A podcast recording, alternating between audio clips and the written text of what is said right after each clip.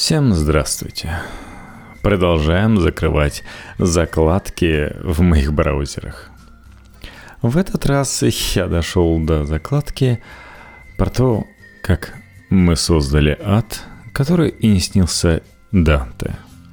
Как американские самолеты обрушили на Токио стену огня и провели самую смертоносную бомбардировку Второй мировой. Еще до Хиросимы и Нагасаки – если война с Японией начнется, мы будем сражаться безжалостно, объявил американский генерал Джордж Маршалл на закрытом брифинге для прессы 15 ноября 1941 года. Мы сразу отправим бомбардировщики Flying Fortress и утопим японские бумажные города в огне. Не будем сомневаться и по поводу возможных жертв среди гражданских. Мы пойдем в банк Три недели спустя японские воздушные подводные силы атаковали американскую военную базу Перл-Харбор, и США вступили во Вторую мировую войну. Прошло больше трех лет, и предсказание маршала сбылось. После многих безжалостных сражений на суше и на воде по всему миру американская авиация обрушила стену пламени на японскую столицу, не беспокоясь из-за опасности которой подверглось мирное население. Наоборот, ковровая бомбардировка в ночь с 9 на 10 марта 45 со множеством жертв и разрушений должна была подорвать моральный дух японцев, вызвать давление на императора Хирохита и ускорить капитуляцию. Восьмилетняя Харуи Нехея спала, когда на столицу упали первые бомбы. Не понимая, что происходит, девочка выбежала на улицу с родителями, старшим братом и младшей сестрой. Повсюду царила паника, а объятые пламенем деревянные здания рушились жутким грохотом. Тяжелые бомбардировщики Fortress B-29 пролетали так низко над головами бегущих неизвестно куда японцев, что люди на земле могли разглядеть отблески пламени в корпусе воздушного судна – Другому очевидцу, маленькому Косумото Саотоме, эти переливы напомнили экзотическую расцветку тропических рыб. Раскаленный воздух обжигал горло.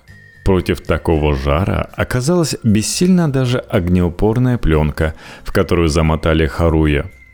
Когда она на секунду отпустила руку отца, чтобы сбросить мешавшее ей полотно, того засосало в толпу кричащих людей – Харуя внезапно оказалась одна на перекрестке посреди кричащих и бегущих в разные стороны соотечественников. Последнее, что она запомнила, перед тем, как потерять сознание, едва не затокнувшись среди прижавшихся к ней тел, это как мужчина, разглядеть которого у нее не получилось, закрыл ее от очередного огненного шара – когда Хруё пришла в себя, самая разрушительная бомбардировка в истории человечества уже закончилась. Повсюду валялись обгоревшие тела, те самые, которые совсем недавно зажали ее и сбили с ног. Незнакомцем, который спас ее от смертоносного пламени, оказался ее отец. В 1939-м президент Франклин Рузвельт призвал всех участников конфликта – который начался с нападения Германии на Польшу, избегать бесчеловечного варварства и не бомбить мирное население. Однако ни американский лидер, ни другие политики, ни военные, ни гражданские тогда не могли предполагать, каких масштабов и какой степени ожесточенности война достигнет спустя пять с половиной лет. Американская авиация осуществила первый налет на Токио еще в апреле 1942 года – Тогда 16 бомбардировщиков под командованием полковника Джеймса Дулитла атаковали заводы, верфь, электростанции и другие центры военного производства. Несмотря на успешное поражение более чем 10 целей, итог операции получился противоречивым. Восемь вынужденных экстренно приземлиться пилотов попали в японский плен – Троих убили вопреки обычаям войны и нормам обращения с вражескими военными, установленными Женевской и Гаагской конвенциями. Еще один, пленный, умер в лагере, где царили тяжелейшие условия. Тем не менее, именно эта бомбардировка опровергла японских военачальников при подготовке нападения на Перл-Харбор, самонадеянно утверждавших, что ответные налеты со стороны американцев невозможны. Со временем появлялось все больше сообщений о военных преступлениях, совершенных Японией. Ближе к концу войны заданная Рузвельтом моральная планка начала снижаться. Поражение стран оси уже вызывало мало сомнений. Но они продолжали оказывать отчаянное сопротивление, вынуждая противников терять людей, тратить ресурсы и бюджет на поддержание экономики, существовать в экстренных условиях. В надежде ускорить капитуляцию противников, лидеры союзников санкционировали новые атаки на крупные города. Весной 43-го американские военные возвели на испытательном полигоне Дагвей в 137 километрах к юго-западу от Солт-Лейк-Сити, штат Юта, искусственное японское поселение.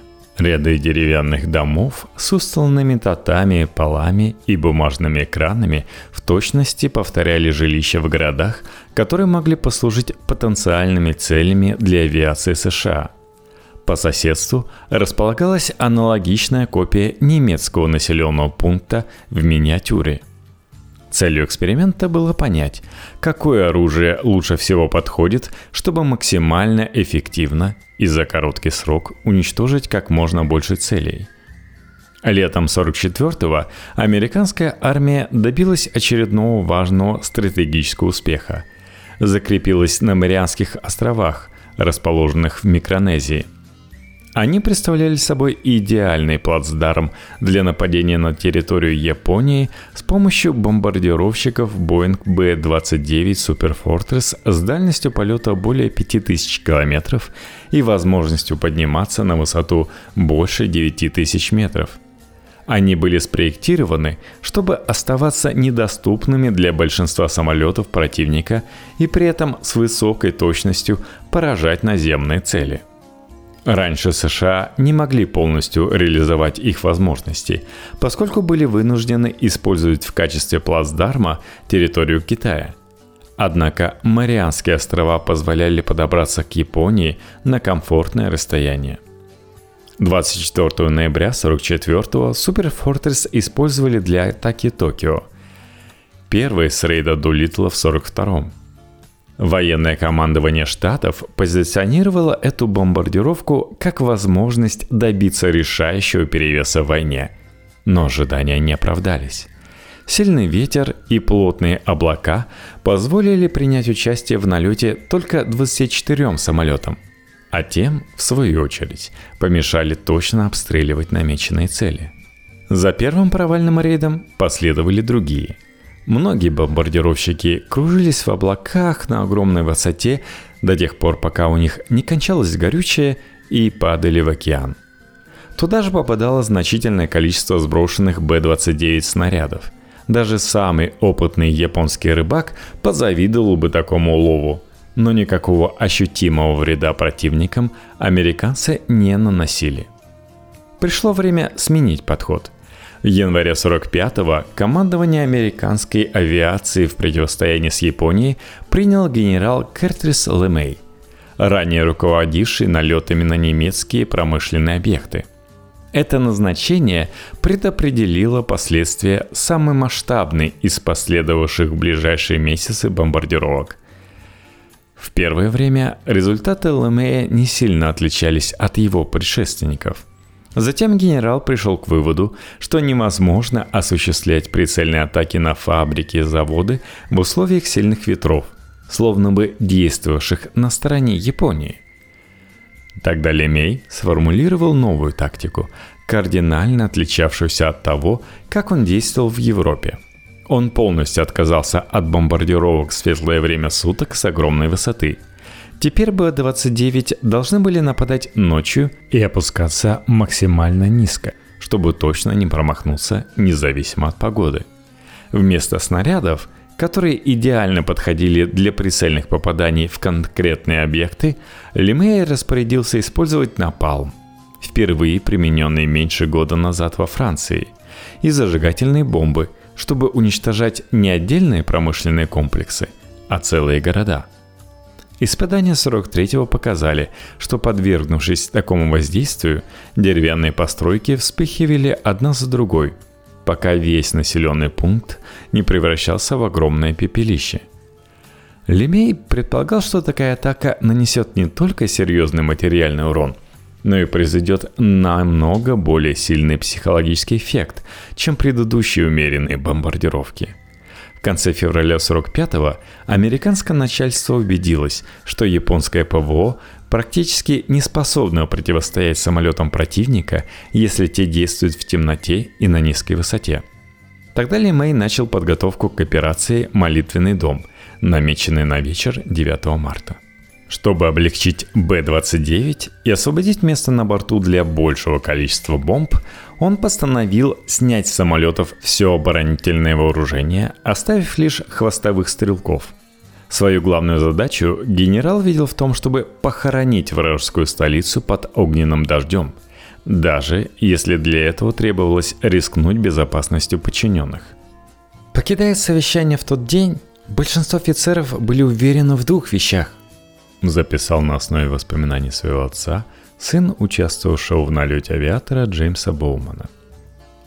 Во-первых, Лемен действительно был настоящим маньяком. Во-вторых, многие из них не сомневались в том, что не переживут предстоящую миссию. Сам Лемей, оценивая результаты операции «Молитвенный дом», признавался.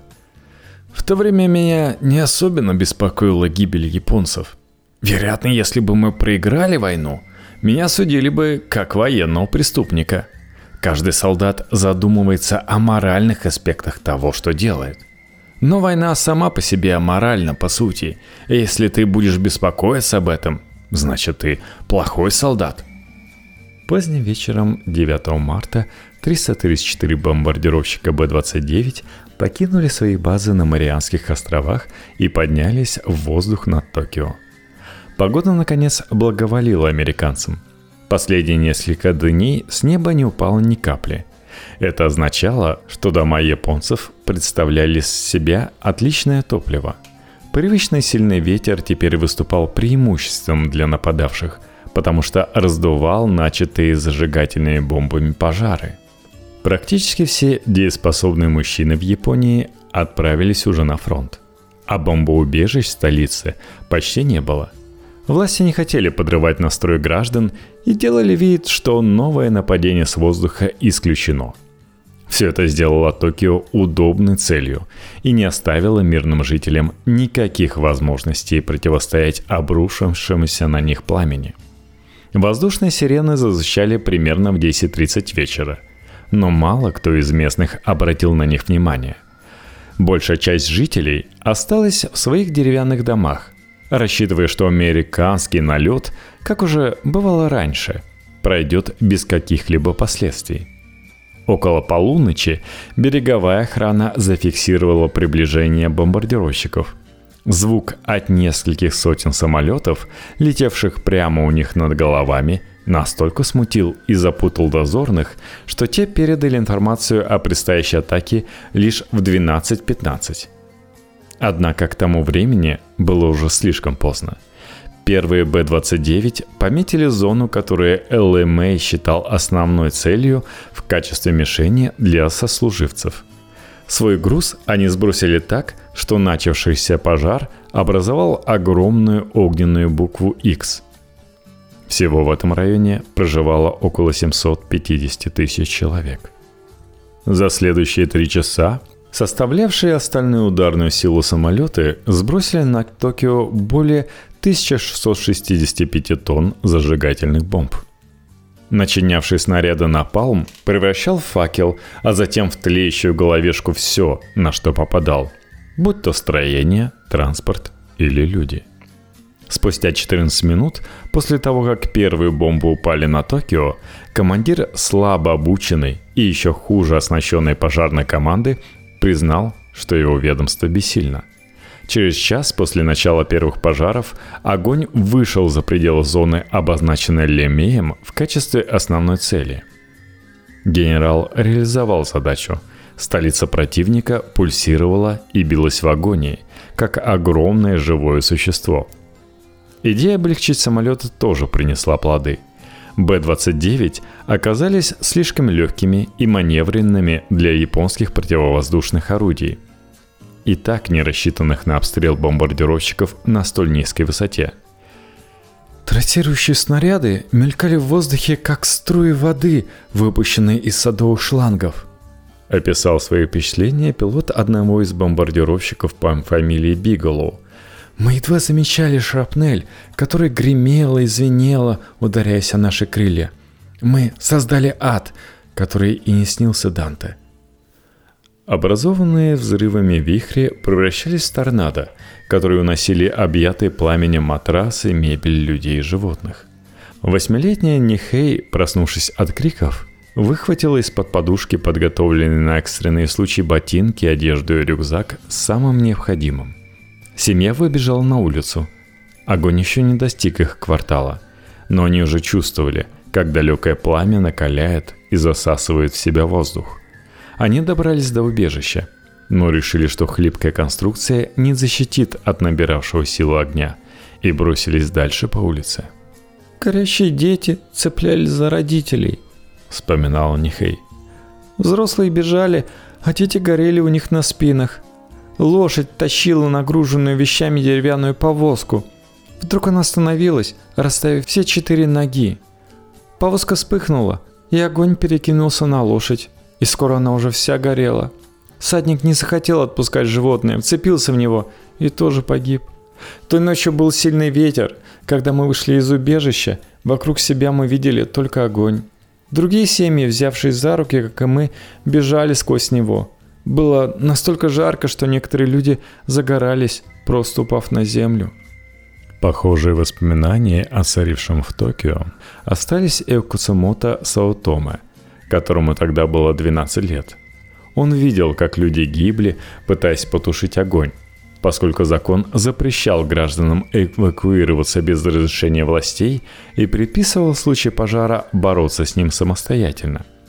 Стекла в окнах хлопались, огненные вихри подхватывали осколки и обрушивали на бегущих людей, вызывая новые повреждения. Многие решили спрятаться в школе Футаба, известной огромным бассейном – но на этот раз даже вода оказалась бессильна против пламени. На следующее утро выжившие зашли на территорию школы и обнаружили несколько сотен тел в совершенно пустом бассейне, еще несколько часов назад наполненном до краев. Воздух в городе раскалился настолько, что вода буквально выкипела, а бросившиеся в нее люди сварились заживо. Позже стало известно, что в отдельных районах зафиксировали около 980 градусов Цельсия. Для сравнения, температура кремации в профессиональных заведениях колеблется от 870 до 1100 градусов. Когда американские военные открывали бомбовый отсек, чтобы выпустить снаряды, в ноздри им ударял отвратительный запах. Весь самолет заполнился дымом земли – и мы почувствовали ужасную вонь», — рассказывал один из авиаторов Мейнар Дэвид. Сбросив весь груз, мы закрыли бомбовый отсек и двинулись в сторону моря. Запах был настолько сильным, что пилот скомандовал мне снова открыть двери, чтобы впустить немного свежего воздуха. По этому запаху можно было представить, что творилось внизу. Харуя Нихей и Кацумото Саотоме повезло, оба ребенка выжили – как и все их родные. Однако, выбравшись из-под обломков и тел на следующее утро, обе семьи поняли, что их окружает смерть. Отец попросил Куцумото сбегать к их дому и посмотреть, что от него осталось. Мальчик определил дорогу по развалинам завода, где работал. Их дом уцелел, хоть и серьезно пострадал. Продравшись сквозь пепелище, а растерянные и обессиленные люди вернулись туда, где еще недавно чувствовали себя в относительной безопасности. Для ребенка, который в то время еще не представлял, что такое смерть или страх, 10 марта стал первым днем, когда я в полной мере понял значение этих слов, признался Саутоме. Я даже не могу описать свои воспоминания о той ночи. Мне до сих пор тяжело говорить об этом – Дом Нихей сгорел дотла. Ближайшее лето семья переезжала от одних родственников к другим, нигде не задерживаясь подолгу. Из-за дефицита питаться приходилось истолченными в муку желудями и зерном. Вскоре после бомбардировки Хорьё узнала, что шестеро друзей, с которыми она играла 9 марта накануне налета, погибли. «Мы оставались на улице, пока не наступили сумерки», — рассказывала Нихей. «Делились на команды и играли в войнушку. Потом мама крикнула мне, что ужин готов, и мы договорились встретиться на следующий день». Даже глядя на оставшиеся от города развалины, жителям Токио было трудно представить масштабы произошедшего. Никто официально не сообщил им, что за одну ночь в их родном городе погибло 100 тысяч человек. Пожар Токио продолжался еще несколько суток. Трупы валялись на улицах, городские службы оказались парализованы, и убрать их было некому. Некоторые тела обгорели настолько, что в почерневших фрагментах не сразу угадывались очертания человеческих скелетов. Иногда жертвы буквально плавились вместе и образовывали груды, высотой достигавшие несколько метров. Реки из-за скопления останков забивались настолько, что течение превращалось в тонкую струйку, как будто кто-то возвел чудовищную дамбу из мертвецов – Власти начали собирать тела и расчищали завалы спустя больше, чем неделю после бомбардировки. В последующие годы исследователи пришли к выводу, что мартовский налет американской авиации сократил военную производительность Токио в два раза. Территория протяженностью более 40 квадратных километров превратилась в сплошное пепелище. Взрывы уничтожили более 250 тысяч зданий, а более миллиона людей остались без жилья. Несмотря на патриотический запал японцев, для многих именно та ночь стала моментом осознания, что существует сила, против которой бесполезны даже их самоотверженные усилия. США за ночь потеряли всего 14 самолетов Б-29. Допустимый урон для настолько масштабной миссии – в исследовании американских вооруженных сил, опубликованном в июне 47-го, констатировалось, что атака на Токио с отрывом стала самой успешной среди всех бомбардировок японских городов. Леми и его начальник, руководитель ВВС Харли Арнольд, остались настолько довольны результатом операции, что санкционировали новые налеты. На той же неделе американцы атаковали другие крупные города – Осаку, Кабе и Нагоя – последний дважды. Идея практически полностью уничтожить Японию, чтобы не оставить императору Хирохита других вариантов, кроме как капитулировать, обретала зримые очертания. Однако японские политики по-прежнему призывали население ожесточенно сопротивляться противнику, а разрушенное Токио использовали для пропаганды, чтобы показать, каким монстрам приходится противостоять их доблестной армии. Мы возмущены действиями американцев, выступил премьер-министр Судзуки Кантара. Я присоединяюсь к остальным 100 миллионам представителей этой нации в их твердом стремлении сокрушить высокомерного неприятеля в глазах неба и человека, чтобы империя могла быть спокойна. Война продолжалась еще 4 месяца, и многие японцы до самого ее окончания искренне поддерживали императора – несмотря на тяжелые лишения. Однако некоторым мирным жителям, особенно тем, кто лишился родных, друзей и домов, мартовской ночью в Токио уже не было никакого дела до того, чем закончится противостояние со Штатами. Мне было все равно, выиграли мы или проиграли, до тех пор, пока на нас больше не сбрасывали бомбы, вспоминала Харуё Нихей. Мне было всего 9 лет. Успех в Токио предопределил военную славу Лемея. Он получил несколько почетных наград. Возглавил командование атомными бомбардировками Хиросимы и Нагасаки, а после войны стал первым командиром нового ведомства – стратегического командования ВВС США – даже японское правительство признало заслуги японского генерала в восстановлении воздушных сил страны после капитуляции и вручило ему орден восходящего солнца первой степени. Естественно, официально никто не рассуждал о бомбардировке японской столицы как о преступлении. Как и предполагал Лимей, Исход войны предопределил восприятие ключевых событий и распределение ролей. Когда гуманность решения руководства США все-таки ставили под вопрос, офицеры и политики отвечали, что в военном производстве Японии участвовали даже дети. Поэтому рассмотрение крупного города в качестве цели было полностью оправдано – Другой аргумент в пользу бомбардировок заключался в том, что в случае полномасштабной высадки в Японию американская армия могла потерпеть колоссальные потери, а командование должно было прежде всего беспокоиться о своих гражданах. Лемей умер в 90-м году в 84 года. На родине его вспоминали как военного героя и почти не обсуждали, что решающего перевеса в войне с Японией прославленный начальник добился ценой жизни десятков тысяч людей, никогда не бравшихся за оружие. Специалистка по военной истории Соединенных Штатов Элизабет Саммит отмечает, что в большинстве источников бомбардировку Токио описывают так, что она соответствовала национальному мифу о хорошей войне и благородстве американской армии. В качестве примера она приводит книгу Малькольма Гладуэлла «Бомбардировочная мафия», в которой о событиях той ночи говорится исключительно с перспективы нападавших.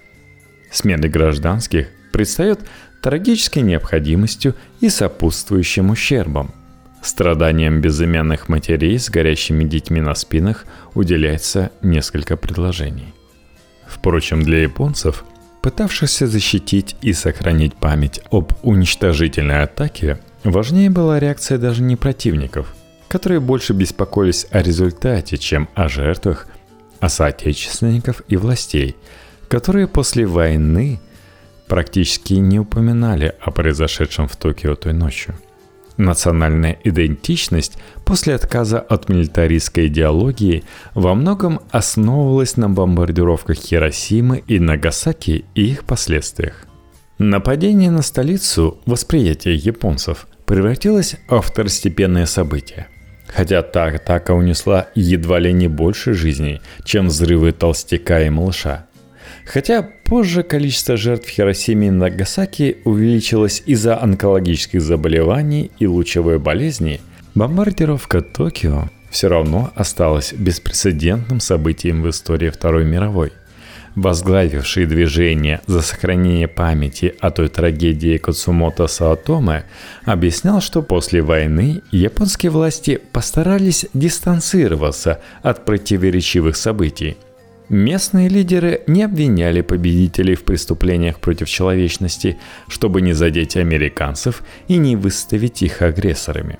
К тому же они не хотели поднимать спорные темы, чтобы в ответ на масштабное освещение трагедии в Токио им напоминали о преступлениях японской армии на оккупированных территориях, жестоком обращении с пленными и мирными жителями других стран – Следствием такой политики стала коллективная амнезия. Даже родственники погибших в Токио рассуждали, что воспоминания не оживят мертвых. Поэтому произошедшее тогда лучше оставить в прошлом. Сатома не соглашался с подобной логикой. Больше 50 лет он собирал свидетельства очевидцев и распространял их, чтобы как можно больше людей не забывали и узнавали о тех событиях. Некоторые люди считали, что говорить об этом нет смысла, потому что никакие разговоры не вернут их любимых, рассказывал Сатома. Но я отвечал им, если вы не будете говорить об этом, то не сможете сохранить ваши воспоминания.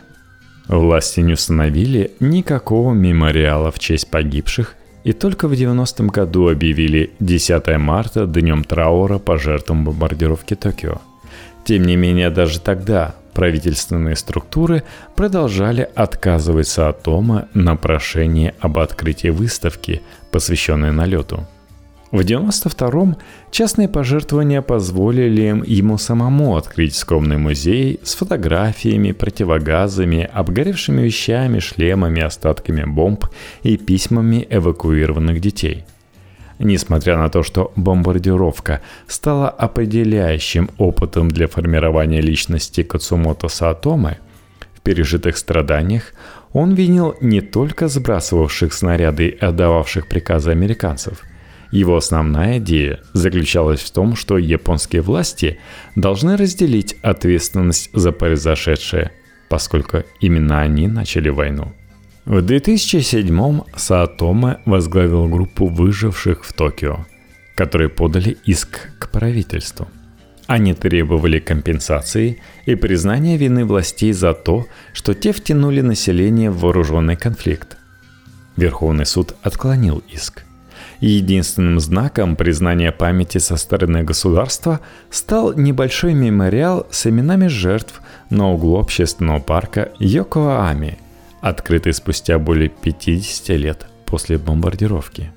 Саатоме и большинство других, выживших в интервью и разговорах, неоднократно отмечали, что память о налете на Токио необходимо поддерживать, чтобы избежать повторения похожих трагедий – Сухие скупые строчки в учебниках не могут гарантировать, что молодые поколения полностью осознают ужас произошедшего и проникнутся пониманием того, насколько важно прилагать усилия для предотвращения новых войн. «Я боюсь, что история повторится», — призналась Харуё Нихей, которая даже спустя много десятилетий по-прежнему опасалась одна гулять по центру Токио. Я чувствовала, что на мне лежит обязательство рассказывать о случившемся, тогда перед всеми погибшими. Если начнется новая война, то она, вероятно, так или иначе затронет Японию, отметила другая выжившая Кисака Матоки. Я хочу, чтобы наши дети понимали, что война уничтожает все – семьи, здания и культуру – Очевидцы бомбардировки Токио не только напоминают о пагубных последствиях любой, не только ядерной войны, но и подают пример того, как надо относиться к травматичному прошлому. Вместо того, чтобы представить произошедшее как бесчеловечное преступление американцев и сосредоточиться исключительно на обвинениях в сторону противников, почти все они рефлексируют над ролью Японии – и рассуждает о том, что вооруженный конфликт – это кошмар, независимо от того, кто санкционировал конкретную атаку. Взаимные обиды – это путь к новым войнам в будущем, поскольку людям всегда проще проявлять агрессию против тех, кого они винят за прошлые страдания и считают врагами.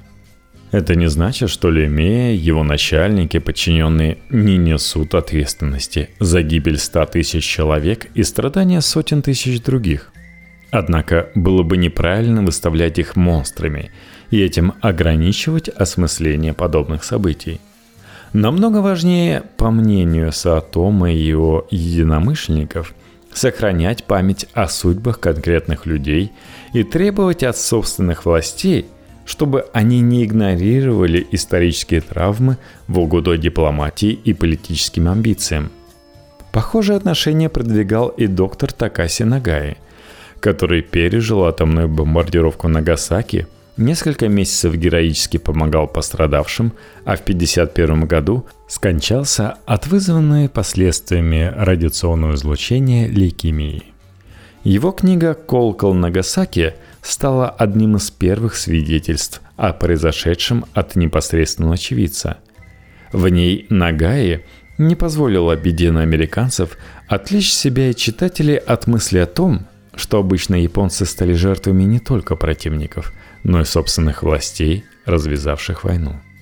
«Офицеры без реального военного опыта», пересказал Нагая диалог с двумя вернувшимися с фронта студентами – чтобы удовлетворить свое тщеславие, они отдают приказы наивным молодым людям и отправляют их на бойню.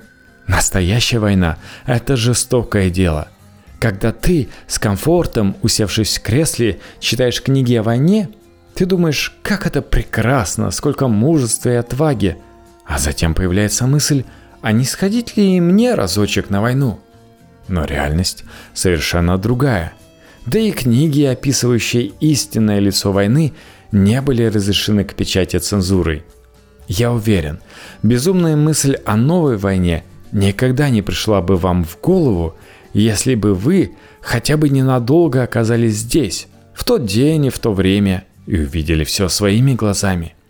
Если начнется еще одна война, атомные бомбы будут падать повсюду, и миллионы обычных людей будут уничтожены в одно мгновение. После такой войны не останется ни красивых рассказов, ни песен, ни стихов, ни картин, ни музыки, ни литературы, ни исследований. Лишь смерть. Подобно муравейнику, раздавленному катком, вся земля будет раздавлена этой войной. Разве это не безумство? Токио американцы не применили ядерное оружие. Но восприятие травматического опыта Коцумото Саатома не сильно отличается от того, как осмыслял бомбардировку Нагасаки Такаси Нагая. Главной задачей и смыслом своей жизни такие люди видели не столько обличение виновных, сколько объяснение последствий определенных действий и описание всей глубины человеческих страданий. Саатоме пытался заставить простых людей и мировых лидеров воспринимать каждую жертву не как очередную цифру в статистических выкладках, а как личность, глубину страданий, которую в такие моменты не измерить официальными заключениями и скупыми словами сожаления. Весной 2022 года 90-летний Сатома осудил вторжение России в Украину. В обращении активиста, который зачитала его дочь, говорилось Перед моими глазами снова встают сцены, когда прямо передо мной толпы японцев скитались, пытаясь спрятаться от огня и разрушений. Кацумата Саатома скончался 10 мая. До самой смерти он опасался, что не успеет сделать достаточно и выполнить свою задачу. На протяжении 77 лет прошедших с 10 марта 1945 года, он неизменно пытался заставить соотечественников и людей по всему миру обратить внимание на два ключевых аспекта человеческого бытия – ценность жизни и ужас смерти. Мы не должны забывать о жестоких вещах, произошедших в нашей стране, сказал на своем последнем выступлении в апреле этого года. Нам предстоит научиться – что к человеческим жизням нельзя относиться легкомысленно. Текст Василия Легейда для электронного журнала «Репаблик».